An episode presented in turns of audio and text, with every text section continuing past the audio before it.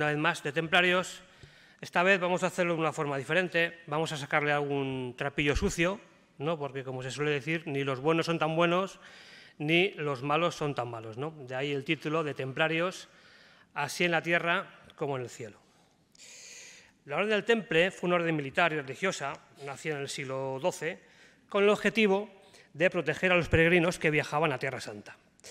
Los templarios siempre han sido y serán, evidentemente, eh, sinónimo de valentía y coraje, de grandeza y generosidad, caritativos, piadosos, dedicados su vida y su esfuerzo a defender Tierra Santa y a los peregrinos que allá llegaban. Participaron en grandes batallas junto a reyes y nobles, defendieron marcas, defendieron fronteras, en definitiva, dieron hasta la última gota de su sangre por defender a la cristiandad de los infieles y los enemigos de Dios. Los templarios, sin duda, fueron merecedores indiscutibles del cielo y de la gloria de Dios. Pero en ocasiones algunos de sus freires estuvieron más cerca de la tierra, incluso del propio infierno, que de la morada celestial del Todopoderoso.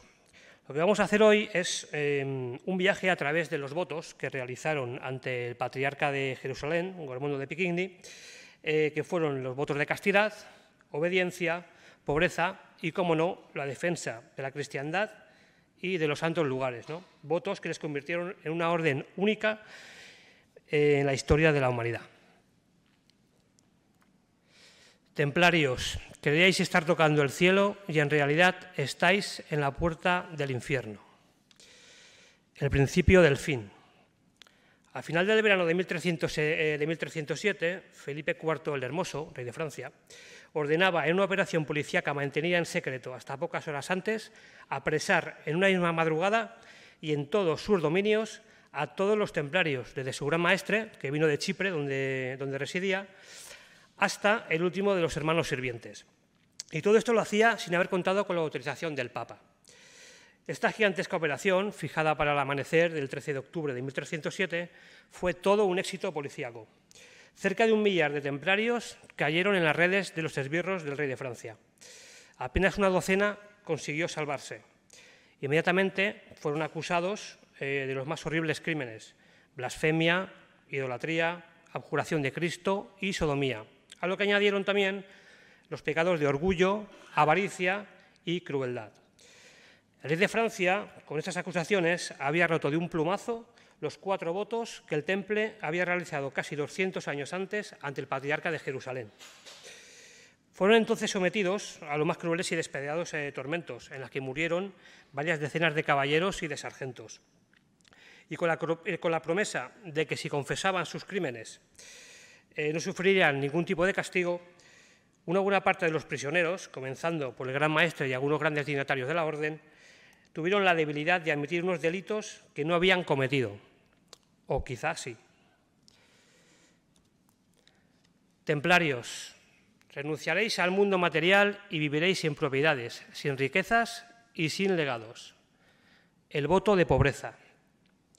El voto de pobreza fue una de las promesas que los miembros del Temple realizaron primero ante el Patriarca de Jerusalén y después durante su ingreso en la Orden.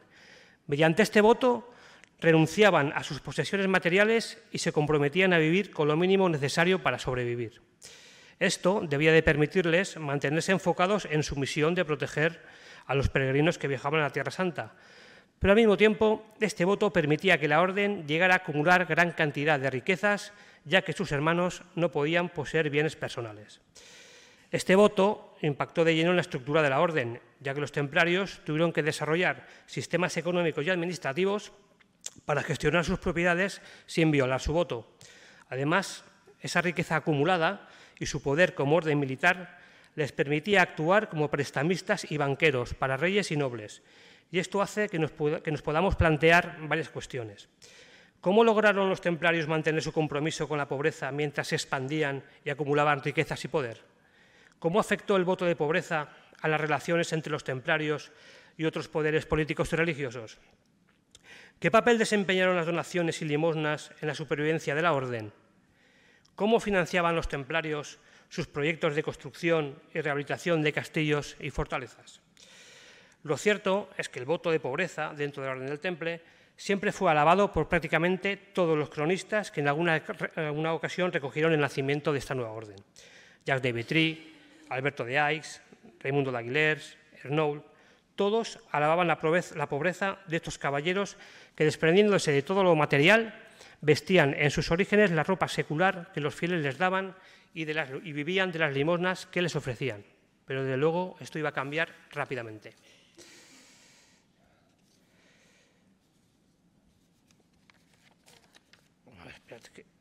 le hemos dado al que no es. Este señor, simpático que vemos aquí en la imagen, es Guillermo de Tiro, que fue preceptor del rey Balduino IV en el año 1167 y arzobispo de Tiro en el año 1175. Y su crónica es una de las más utilizadas para el estudio de los inicios de la Orden del Temple. Aunque en un principio parecía que Guillermo también alababa a los inicios de la Orden, poco después cargaba contra ellos en un párrafo que desde luego no tiene desperdicio. Decía así. Más tarde, la orden creció hasta el punto que actualmente está formada por casi 300 caballeros que visten mantos blancos y se consideran innumerables sus hermanos menores. Se dice que sus posesiones en este y en el otro lado del mar son tan vastas que no hay país en el mundo cristiano que no traiga impuestos a esta hermandad por sus tierras, y su riqueza puede llamarse real. Como su hogar estaba cerca del templo del Señor, como dijimos anteriormente, en el Palacio Real, entonces fueron llamados templarios. Durante mucho tiempo permanecieron fieles a su llamamiento y lo cumplieron con gran inteligencia, pero posteriormente dejaron de, de lado su humildad, protegiendo todo valor y evitando toda desgracia. Rechazaron su independencia del patriarca, a quien debían la institución de la orden y las primeras donaciones, y rechazaron la obediencia que sus predecesores tenían respecto de él. También se convirtieron en una carga para la Iglesia del Señor, ya que les quitaron el diezmo y los primeros frutos e hicieron ataques injustos contra sus propiedades. Guillermo de Tiro escribía esta crónica entre los años 1163 y 1173, es decir, que en apenas 50 años los templarios parecían haber olvidado los votos que Hugo de Pines y sus compañeros realizaron ante el patriarca de Jerusalén. Creo que todos los que conocemos un poquito la historia de la Orden del Temple estaremos de acuerdo si decimos que el concilio que se celebró en Troyes en el año 1129 catapultó a la Orden de una manera espectacular. Allí se legitimaba esta nueva religión, su forma de actuar y su forma de vivir.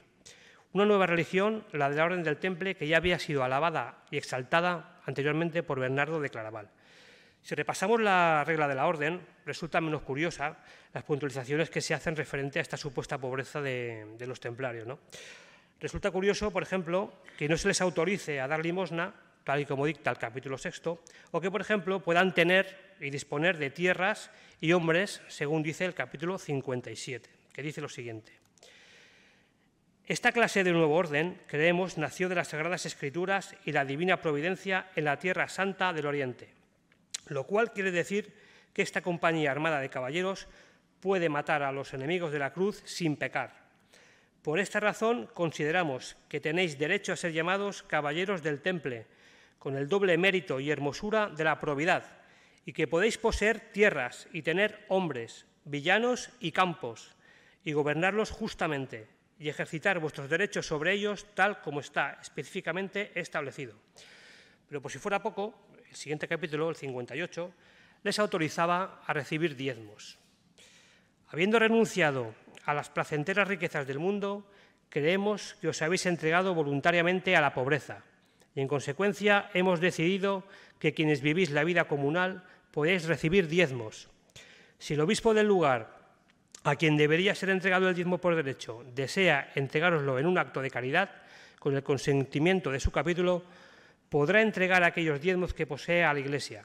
Además, si cualquier lego conserva los diezmos de su patrimonio para su detrimento y en contra de la Iglesia y desea cederoslos, podrá hacerlo con el permiso de su prelado y su capítulo. Diezmos, por otra parte, que el temple estaba exento de pagar. Inocencio II, en el año 1139, y mediante la ula Omne Datum Optimum, les liberaba del pago de diezmos a los obispos. También mediante esta bula se les autorizaba a cobrar por las novenas encargadas por la salvación de las almas de los difuntos, por los rezos, por los enterramientos.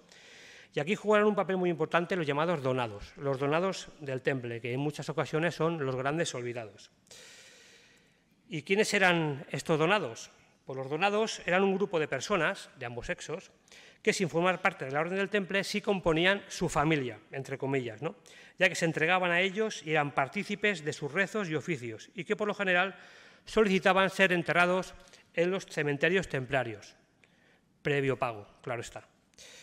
Pero estos donados en ocasiones no lo hacían a nivel particular, en ocasiones lo hacían incluso a nivel familiar, ya que solicitaban a la orden el amparo espiritual de su casa no solo para ellos, sino para sus hijos y familiares, por lo que generalmente parte de las herencias de estos donados pasaban a manos de la Orden del Temple.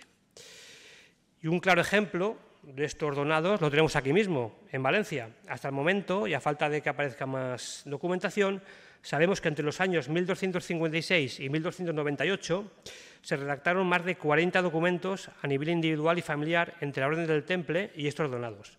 ¿Esto qué quiere decir? Pues que caballos, armas, casas, censos, sueldos, tierras, molinos, todo quedaba en manos de la Orden del Temple. Tampoco olvidaron la misión que le vio nacer, la de policía de caminos, ya que se les autorizaba a recibir un pago anual por parte de aquellos que quisieran que la Orden les diera protección y seguridad.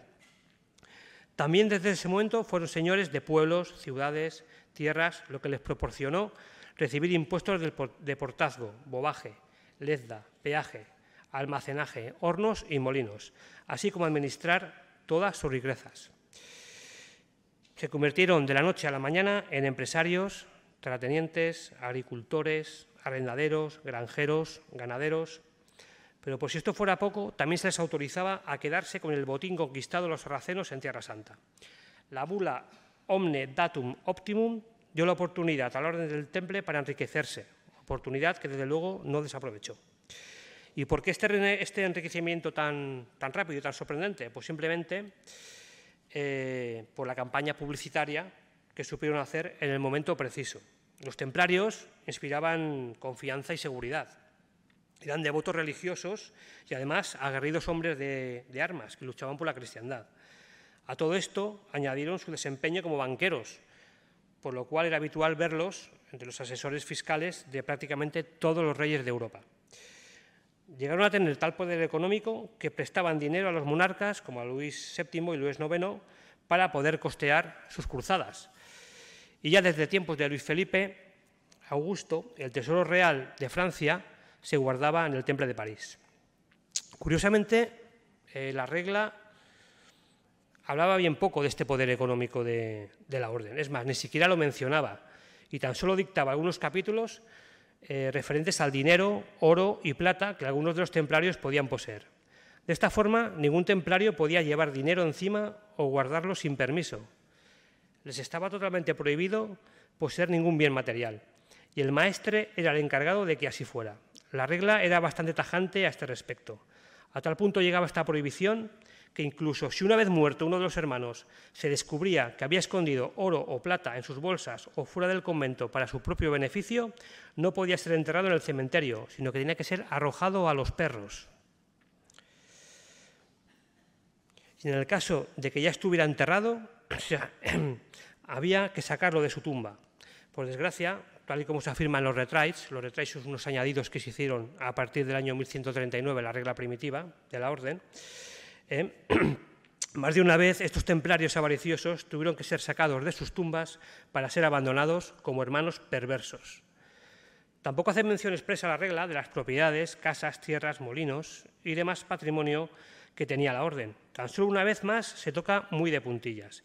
Es posible que en ese momento los encargados de redactar la, la regla no le dieran la importancia necesaria a este respecto, ya que su misión era la de combatir al enemigo, o quizás prefirieron hacer oídos sordos. Pero además este voto de pobreza era parte fundamental de su filosofía y estilo de vida, evitándole distracciones mundanas. Solo tenemos que recordar su famoso, su famoso lema, ¿no? No a nosotros, Señor, no a nosotros, sino a tu nombre da la gloria.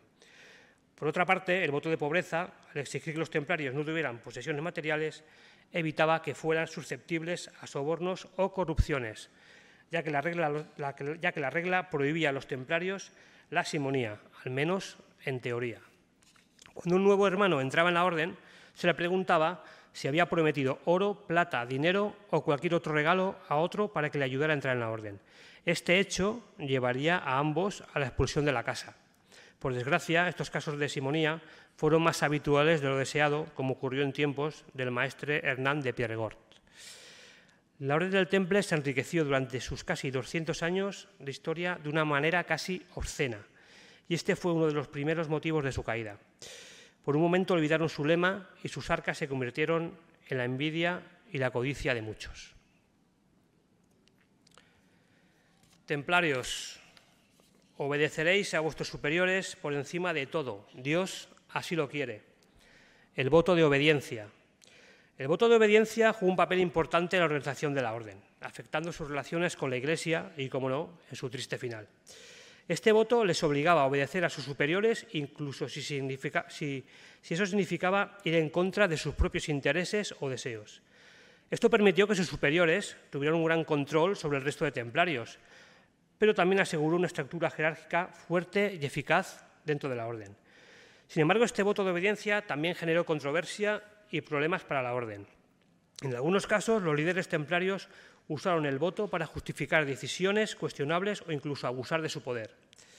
Además, cuando el rey Felipe IV de Francia decidió acabar con la orden, utilizó acusaciones de herejía y otros delitos para justificar su acción, argumentando que los templarios habían sido corrompidos por su voto de obediencia y habían perdido su independencia y lealtad a la Iglesia. Sería interesante el analizar cómo el voto de obediencia se relaciona con la idea de lealtad y honor en la Edad Media, los templarios eran considerados modelos de virtud y honor, y el voto de obediencia era una muestra de su compromiso con estos valores. Además, el voto de obediencia también se relacionaba con la idea del sacrificio personal por el bien común. Los templarios se veían a sí mismos como una orden dedicada a proteger a los cristianos en Tierra Santa, y el voto de obediencia les obligaba a poner los intereses de la orden por encima de sus propios deseos o necesidades.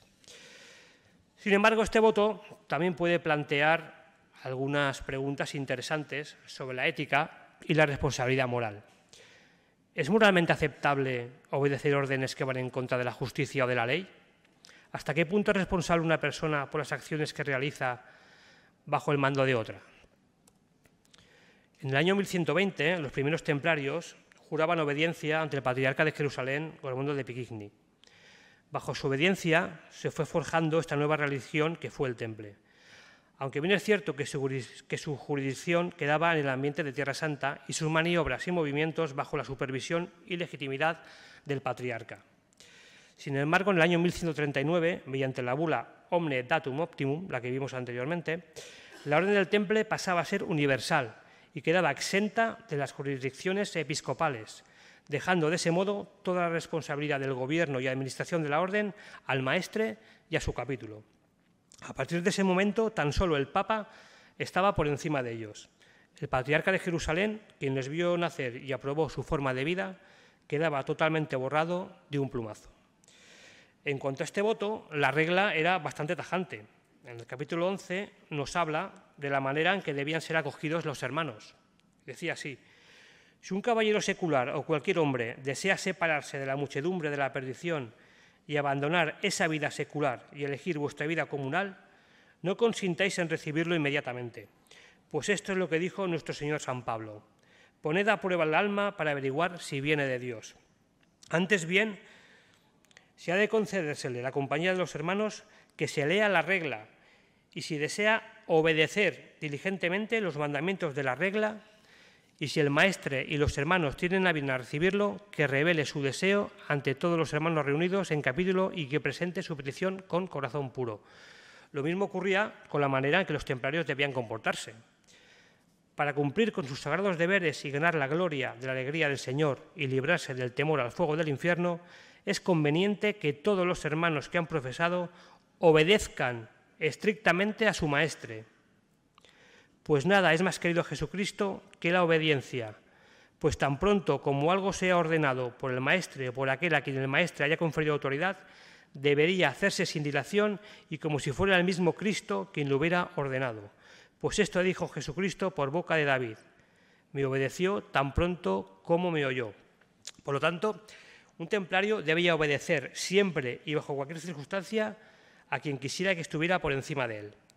Este voto, el de obediencia, fue el que hizo, según afirman algunos cronistas, que todos los templarios de Francia fueran apresados sin mostrar resistencia, ya que así lo ordenó Jacques de Molay. Este voto fue el que, no en pocas ocasiones, hizo que los templarios fueran vistos como auténticos fanáticos. Durante la batalla de Montgisard, de Montegisardo, en 1177, los templarios lucharon sin descanso siguiendo las órdenes de su maestre, Odo de Saint-Amand, a pesar de estar en inferioridad numérica y enfrentarse a un ejército mucho más grande. Y qué decir de la desastrosa batalla de los cuernos de Jatín y de su maestre Gerard de Ridefort, en el año 1187. Por, por, por fe ciega en su maestre, 299 templarios y hospitalarios prefirieron la muerte antes que renegar de su fe. Todos fueron decapitados, todos menos, curiosamente, el maestre, Gerard de Ridefort, que consiguió escapar.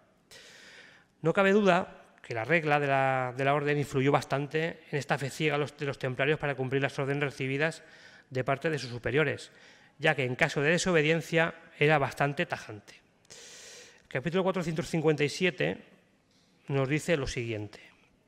Si algún hermano se rebela contra los mandamientos de la casa y se niega a obedecerlo sin arrepentirse y persiste en su insensatez y no desea enmendarse a pesar de las plegarias y advertencias, puede ser despojado de su hábito y encanelado y mantenido de esta manera durante largo tiempo. Pero es mejor cuando ocurre que un hermano, movido por la ira por el enfado, dice que no acatará el mandamiento de la casa, que se permita que se le pase el enfado. Y después alguien debería ir a verlo y decirle con calma y sin alzar la voz, buen hermano, acate el mandamiento de la casa, por amor a Dios. Y si lo hace y no se ha causado ningún daño, debería tolerársele por amor a Dios y mostrarle compasión. Y se le puede mostrar gran bondad y clemencia, y de esta manera es mejor a los ojos de Dios. Y si no desea hacerlo, se le debería despojar del hábito y encadenarlo tal y como se ha dicho antes. En Tortosa, en la costa de Siria, ocurrió en una ocasión que el comandante dio una orden a uno de los hermanos y éste le contestó de muy mala gana diciéndole, tabe lo haga. Y el comandante reunió entonces a los hermanos y les hizo rogar y le hizo rogar clemencia por su desobediencia. Entonces el templario dijo que sí, que obedecería la orden. A pesar de ello, el resto de templarios decidió que no debía conservar su hábito porque no había consentido en obedecer la orden a la primera palabra. Pero este voto de obediencia quedaba ya totalmente estipulado cuando el novicio quería entrar en la orden. Una vez ante el capítulo, el postulante debía arrodillarse y con las manos juntas debía decir lo siguiente. Mi Señor, compadezco ante Dios y ante vos y ante los hermanos, y os pido y os solicito por el amor de Dios y de Nuestra Señora que me acojáis entre vosotros y en los favores de la casa, espirituales y temporales, como a uno que desea ser siervo y esclavo de la casa durante todos los días que le queden de vida. Era entonces cuando el que celebraba el capítulo le preguntaba, ¿has pensado bien, buen hermano, que deseas ser siervo y esclavo de la orden y renunciar para siempre a tu voluntad para hacer la de otro? ¿Y deseas sufrir todas las penalidades que están establecidas en la casa y obedecer todas las órdenes que se te darán? El postulante respondía entonces, sí, mi señor, si así place a Dios. Ahora, buen hermano, escucha bien lo que te diremos. ¿Prometes a Dios y a Nuestra Señora, la Virgen María, que de ahora en adelante y durante todos los días del resto de tu vida obedecerás al maestre del temple y a cualquier comandante que esté por encima de ti? Sí, mi Señor, si así place a Dios. Pero las órdenes dadas por los maestres y los comandantes, ¿realmente placían a Dios? Quizás esa sea la cuestión, ¿no? Bernardo de Claraval, mentor del Temple desde su nacimiento, decía que el que por obediencia se somete al mal está adherido a la rebelión contra Dios y no a la sumisión debida a Él. La lealtad y devoción, y por tanto obediencia a Dios, era una de las bases de la existencia de la Orden del Temple, y su voto de obediencia les guiaba constantemente. Su sumisión a Dios hacía que día a día pusieran en riesgo sus vidas, no por sus maestres, ni por sus comandantes, ni siquiera por la orden, lo hacían por Dios. Solo a tu nombre da la gloria. Y desde luego la historia nos ha demostrado como en ocasiones los templarios se rebelaron contra Dios al obedecer órdenes de maestres y comandantes que habían olvidado que la primera obediencia debían tenerla precisamente ante Dios y no ante los hombres. Pero a pesar de todo, los templarios creían que obedecer a sus superiores era obedecer a Dios mismo. Por lo tanto, cualquier orden que recibieran de ellos era considerado como un mandato divino que debían cumplir sin cuestionarse. Este compromiso con la obediencia llevó a los templarios a ser considerados como una de las órdenes militares más disciplinadas y eficaces de la Edad Media, pero también generó numerosas críticas por parte de algunos que argumentaban que esa sumisión total a sus superiores podía llevarlos a cometer actos totalmente inmorales o injustos. Templarios, ninguno de vosotros os hará jamás besar a una mujer. El voto de castidad. El voto de castidad realizado por los templarios fue, como el resto, uno de los pilares fundamentales de su orden. Al renunciar a las relaciones y contactos con las mujeres, los templarios buscaban la pureza y la santidad en su vida cotidiana, lo que les permitía concentrarse en su deber sin distracciones mundanas. Pero este voto también podía tener un propósito, práctico. Al no tener hijos ni herederos, en teoría, los templarios podían dedicar toda su vida a la orden y no tenían que preocuparse por la transmisión de sus bienes y títulos a sus descendientes. De esta manera se aseguraban que la orden siempre tendría suficientes recursos y miembros comprometidos para cumplir su misión. Sin embargo, el voto de castidad también generó rumores y acusaciones infundadas de conductas inapropiadas por parte de los templarios. Muchos de estos rumores fueron propagados por sus enemigos políticos y religiosos, que veían con recelo el poder e influencia que había adquirido la orden. Una de las principales acusaciones contra los templarios fue la práctica de la sodomía. Aunque no hay evidencias sólidas que respalden estas afirmaciones, algunos historiadores creen que podría haber surgido de malinterpretaciones o prejuicios contra el celibato y la homosexualidad. Curiosamente, la regla primitiva de la orden no habla en ninguno de sus capítulos sobre la sodomía. Este hecho, por el cual se podía perder el hábito y el favor de la casa, no se incluyó, no se incluyó en los retraits hasta años después, aunque sí lo hizo de manera contundente y tajante.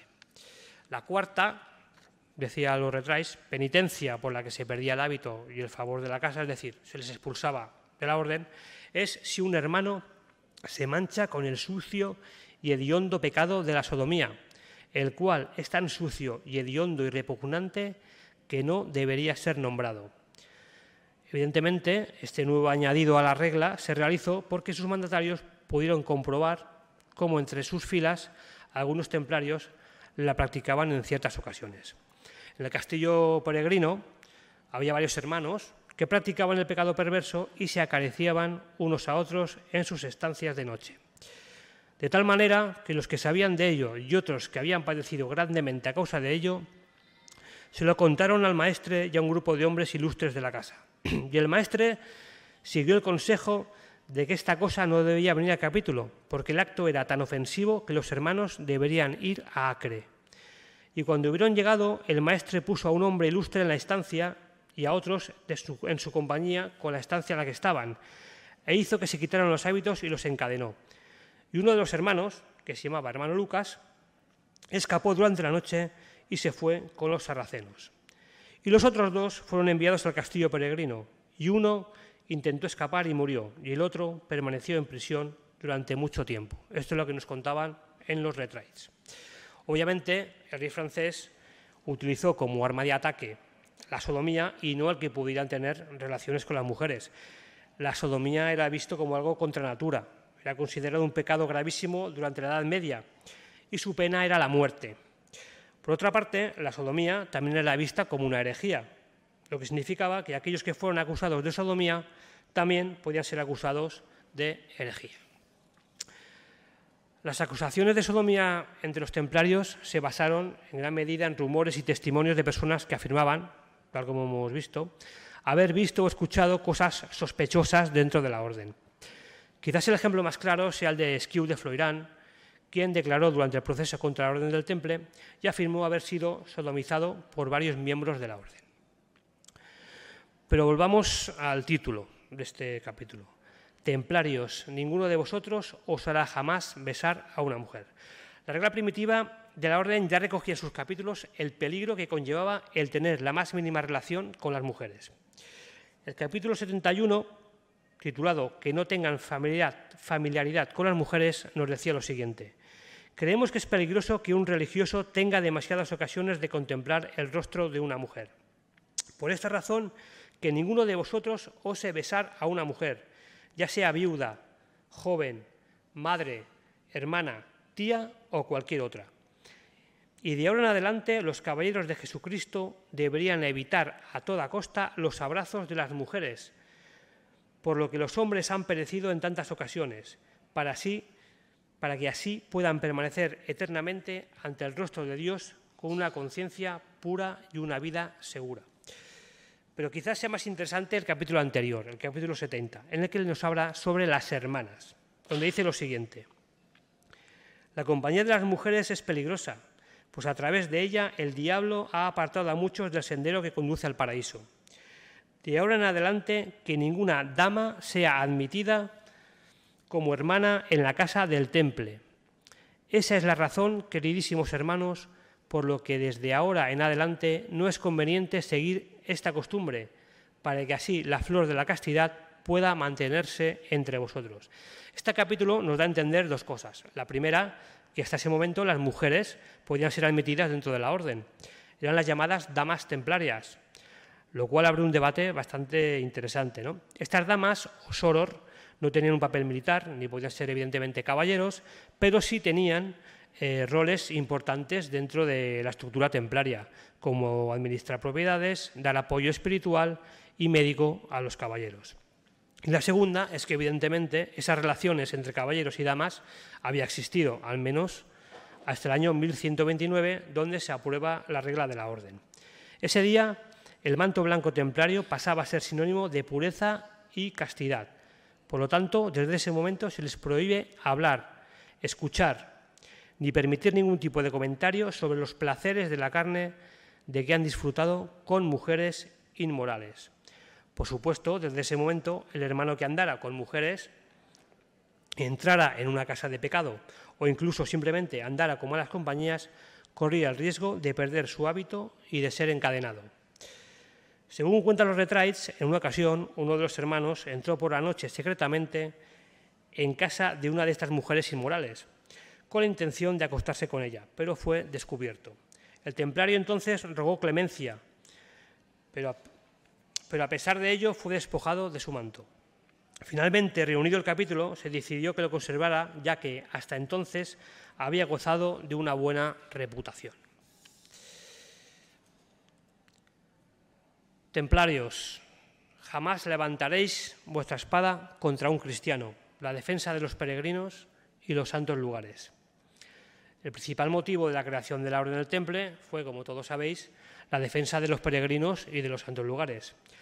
Tras la toma de Jerusalén en el año 1099, muchos cruzados regresaron, a sus lugares de origen, mientras otros se dirigieron hacia el norte, hacia Edesa, para, continuar con sus, eh, con sus conquistas. De este modo, el paso que unía el puerto de Jaffa con Jerusalén, que era por donde viajaban la mayoría de peregrinos, quedaba desprotegido y en manos de asaltantes y bandoleros. Por este motivo, Hugo de Pines, junto con otros caballeros, decidió quedarse en Tierra Santa para proteger a sus peregrinos y defender los santos lugares. Pero ¿por qué los templarios decidieron dedicarse a la protección de los peregrinos? ¿Cómo se organizaban para llevar a cabo esta tarea? ¿Qué impacto tuvo el voto de proteger a los peregrinos en la historia de la Orden? Estas son algunas de las cuestiones que nos podíamos preguntar sobre este, este voto. Pero pronto esta orden militar abandonó su tarea de policías de caminos para verse envuelta en la espiral de estrategias, políticas, acuerdos y pactos que planeaban sobre Jerusalén y sobre Oriente. No faltaron críticas y ataques por parte de aquellos que argumentaron que realmente los templarios estaban más interesados en la acumulación de poder y riquezas que en su misión original. De este modo, los conflictos con otras órdenes militares fueron del todo patentes, sobre todo con hospitalarios y teutones. Estas órdenes competían por recursos y poder en Tierra Santa, lo que les llevó en más de una ocasión a tener conflictos graves, como la posesión del castillo de Alcarac o la tensión generada tras la batalla de Gaza, en la que los hospitalarios acusaron a los templarios de no haberles apoyado adecuadamente. Pero quizás uno de los más importantes eh, enfrentamientos fue el que tuvieron durante el asedio de Acre, entre los años 1189 y 1191, ya que los dos luchaban por el control de la ciudad. Tras la toma de Acre, los hospitalarios intentaron tomar el control de la ciudad y expulsar a los templarios, pero estos finalmente resistieron y mantuvieron su posición. Los conflictos duraron varios meses y fueron de lo más violentos. Pero también los teutones tuvieron sus más y sus menos con los templarios, a quienes acusaban de inferir esos intereses en Prusia y Livonia. Quizás el más conocido fue el, conflicto sufrido por la posesión del castillo de Montfort, castillo que finalmente fue entregado a los teutónicos tras firmar un acuerdo de paz con los templarios. Pero no solamente estos conflictos se daban en Tierra Santa, también aquí, en la península ibérica, los templarios tuvieron sus encontronazos con la Orden de Calatrava y con la Orden de Alcántara, siempre a consecuencia de la posesión de territorios y sus consiguientes beneficios económicos. Quizás no el conflicto más importante, pero sí el más curioso, es el que tuvo lugar por la posesión de la vía de Ronda, cerca del Carpio, en Toledo. En el año 1188, Alfonso VIII cedía esta villa a los de Alcántara, añadiendo después todo aquel territorio para que lo repoblaran. Sin embargo, en el año 1220, Fernando III el Santo se lo concedía a la orden de Calatrava, comenzando los conflictos entre estas dos órdenes por su posesión. Pero también los templarios estaban interesados en hacerse con esa plaza. Así que desde Melque, donde tenían su base de operaciones, interpusieron varios pleitos en el año 1235. Como la sentencia no les fue favorable, no tuvieron mejor idea que decidir tomar la plaza a la fuerza. Y para ello llamaron en auxilio, su auxilio a los moros que todavía estaban en los montes de Toledo. Finalmente, esta acción mm, les costó ser excomulgados en el año 1243. Sin duda, los templarios habían olvidado lo que su regla decía a tal respecto. Los templarios tenían también terminantemente prohibido matar a un cristiano o cristiana o ser causa de su muerte. Esto conllevaba la expulsión inmediata de la orden pero también la regla les prohibía simplemente el golpear a un cristiano. Decía así, la tercera cosa es si un hermano golpea a un cristiano o a una cristiana con un instrumento afilado o una piedra o un palo o cualquier cosa con la cual pueda matar o herir con un golpe. Entonces el hábito queda a la discreción de los hermanos, ya sea para despojarlo de él o para permitir que lo conserve. Y si un hermano golpea a cualquier cristiano impulsado por la ira con un golpe tal que pudiera matar o lisiar, no debería conservar su hábito, es decir, debía ser expulsado del temple. También sobre esto podemos encontrar más ejemplos de los que nos gustaría. Ocurrió en Antioquía que un hermano llamado hermano París y otros dos hermanos que iban con él mataron a algunos mercaderes cristianos esto llegó a conocimiento de otros y le preguntaron por qué habían hecho tal cosa. Y ellos contestaron que el pecado les había obligado a hacerlo. Y el comandante hizo que rogaran clemencia y su sentencia fue propuesta. Y la falta fue expuesta ante el convento y fueron sentenciados a ser expulsados de la casa y azotados a través de Antioquía, Trípoli, Tiro y Acre, y así fueron azotados y gritaron, ved aquí la justicia que la casa imparte a sus hombres perversos. Y después fueron encarcelados a perpetuidad en el castillo peregrino y allí murieron. Y después en Acre le ocurrió a otro hermano. Este hermano no era otro que el hermano Hernán, que era comandante del ganado. Resulta que dos clérigos no tuvieron mejor idea que ir a robar varias palomas del palomar de los templarios. Hernán los pilló con las manos en la masa y les pidió que por favor dejaran de robar las, eh, las palomas y las devolvieran al palomar. Los clérigos parece ser que no, le hicieron mucho caso y siguieron robando palomas. Eh, Hernán, junto con otros dos templarios, eh, golpeó duramente a uno de los clérigos en la cabeza, dejándolo malherido. Los clérigos entonces se pusieron entonces en contacto con el maestre y levantaron una queja. En esta ocasión, Hernán y los otros dos templarios Fueron absueltos, pero tras reunirse de nuevo el capítulo, les hicieron rogar clemencia y fueron despojados de sus hábitos, encadenados y enviados a Chipre, ya que tal como se puede leer en los retraits, el golpe era muy serio. Durante una marcha y acampada en Jaffa, el comandante de la casa ordenó a los hermanos que cargasen sus equipajes a medianoche. Parece ser que alguno no estaba muy de acuerdo, por lo que se inició una pequeña discusión. La disputa acabó cuando uno de los hermanos agarró del pelo al otro y lo tiró al suelo ante la mirada del resto. Al día siguiente los templarios continuaron la marcha, llegando a Arsuf.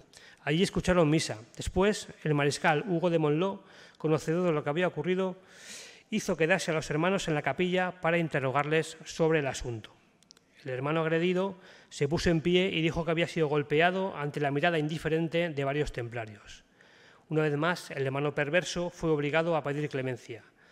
Después fue despojado de su hábito, encadenado y encarcelado en el castillo peregrino.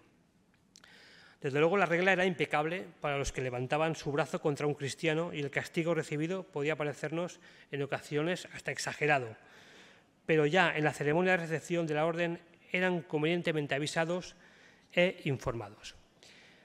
Y ahora, buen hermano, ya has oído las cosas por las que podría ser expulsado de la casa, pero no todas. Apréndelas, pues, y ten cuidado si Dios quiere, y deberías preguntarle a los hermanos acerca de ellas. También hay otras cosas que están establecidas, y si las haces se te administrará otro castigo. Es decir, que nunca deberías golpear a otro cristiano ni tampoco tocarlo movido por la ira o el enfado con tu puño o con la planta de tu pie, ni tirarle de los cabellos o patearlo con tu pie. Y si lo golpeas con una piedra, un callado o una arma afilada, tal como te he dicho antes, con la cual pudieras matar o herirlo, o herirlo de un golpe, tu hábito quedará a la merced de los hermanos, ya sea para despojarte de él o para permitir que lo conserves.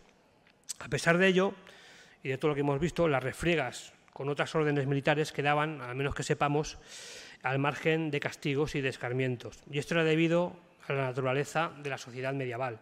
A menudo los señores, nobles y reyes se involucraban en conflictos entre ellos y las órdenes militares también se veían envueltas en estos conflictos. Por lo general no había un castigo oficial, aunque sí es cierto que en algunos casos como en Ponferrada o en Calatrava, si tuvieron algún tipo de repercusión. Pero los templarios no solo tuvieron enfrentamientos con órdenes militares, con reyes y con nobles. En el año 1150, en Poblet, en Tarragona, los cistercienses, también conocidos como los monjes blancos, fundaban el monasterio de Santa María de Poblet. Tan solo habían pasado 52 años de la fundación del cister, las tierras cedidas por Ramón Berenguer IV a los cistercienses para la construcción de dicho monasterio lindaban con una pequeña población, que era la Espluga, que tras las conquistas de Tortosa y Lérida comenzaba a expandirse y a crecer. Esta población se encontraba por aquel entonces en manos de dos hermanos, Pons y Ramón de Cervera, los cuales pues, no debían de llevarse muy bien del todo, dando lugar a la creación de dos mini señoríos dentro de la misma población. De hecho, unos años más tarde, estas diferencias serían más patentes, quedando en 1247 la Espluga Superior, señorío de Pons Cervera, en manos de los templarios. Y en el año 1252 la Espluga Inferior, señorío de Ramón de Cervera, en manos de los hospitalarios. Casi nada. Y hemos visto antes la rivalidad que existía entre las órdenes del Temple y del Hospital, pero esta vez no fueron templarios y hospitalarios los que se liaron a mamporros. Esta vez los que se liaron a tortazos no fueron otros que templarios y cistercienses. Todo empezó a primeros del año 1269, cuando los vasallos del temple destruyeron una acequia procedente de sus tierras y que abastecía de agua al monasterio de Poblet. Los templarios justificaron este acto afirmando que los cistercienses se aprovechaban de su agua. Tal jaleo se montó que finalmente tuvo que intervenir la justicia real dando la razón a los cistercienses y obligando a los templarios a reconstruir la acequia. Además, les prohibió molestar al monasterio bajo pena de nada menos que mil maravedís de oro, que era toda una fortuna por aquel entonces. Los templarios, evidentemente, debieron encajar la sentencia con una sonrisa un poco forzada y, como era de esperar, pues planearon su pequeña venganza. ¿no? De entrada prohibieron a sus vasallos moler trigo en los molinos de los cistercienses y denegaron el paso por sus tierras tanto a monjes como a vasallos de Poblet. quienes se veían obligados a dar enormes rodeos para poder cruzar la espluga superior. Pero ahí solo acababan de comenzar los conflictos, aunque la verdad es que los vasallos del temple siempre se habían entretenido en hacer la puñeta a los cistercienses. Las hostilidades comenzaron esporádicamente sobre el año 1179 y fueron constantes durante prácticamente todo el siglo XIII. Tantas fueron las escaramuzas y los pleitos de la orden del temple que, decidieron finalmente vender la espluga superior. Y qué mejor comprador para dicho terreno que los cistercienses de Poblet, pero ni por esas. En el año 1271, Arnaldo de Castelnau, maestre de la Orden del Temple, y el abad de Poblet, Berenguer de Concabella, comenzaban eh, a tratar los pormenores de la compraventa de la espluga superior. Pero ¿a qué va? Ahí estaban los fabulosos vasallos del temple boicoteando la, operación. A partir de ese momento los incidentes fueron más que constantes. Quizás uno de los más violentos fue el que protagonizaron los, eh, habitantes de Bimbodí, que eran vasallos de los cistercienses, durante la persecución de un forajido que se refugió en la granja de Milamanda, en territorio templario.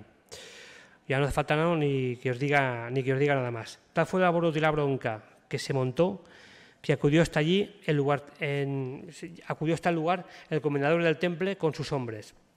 Pero los del cister nos asustaron lo más, mínimo, lo más mínimo e intuyendo un posible ataque de los templarios cistercienses, vasallos y esclavos, comenzaron la defensa de su posición. Otra vez, todos liados a mamporros. Y lo peor de todo es que esto no era un caso aislado. Los cistercienses del monasterio de Santes Creus también tuvieron lo suyo con los templarios de Barberá y de Selma, enfrentados unas cuantas veces por culpa de testamentos, donaciones y demás.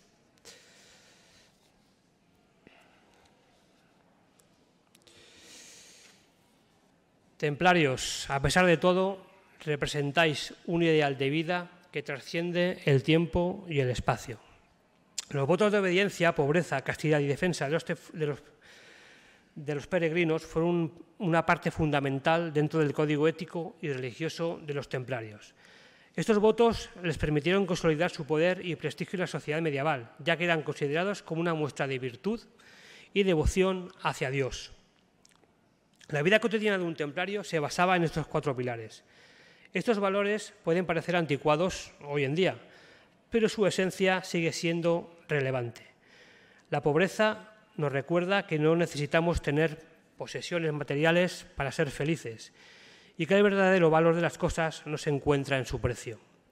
La castidad nos invita a cultivar relaciones basadas en el amor y el respeto mutuo, más allá del deseo sexual.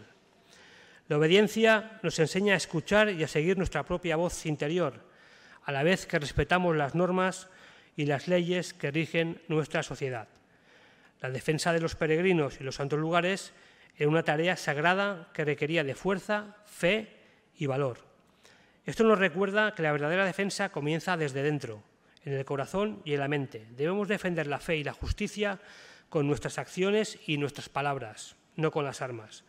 Por todo ello, los templarios representan una forma de vida basada en valores universales que siguen siendo relevantes en nuestra sociedad actual. Su legado nos invita a reflexionar sobre lo que realmente importa en la vida y a cultivar una conexión más profunda con nosotros mismos y con el mundo que nos rodea. Por todo esto y más, templarios, representáis un ideal de vida que trasciende el tiempo y el espacio. Muchas gracias.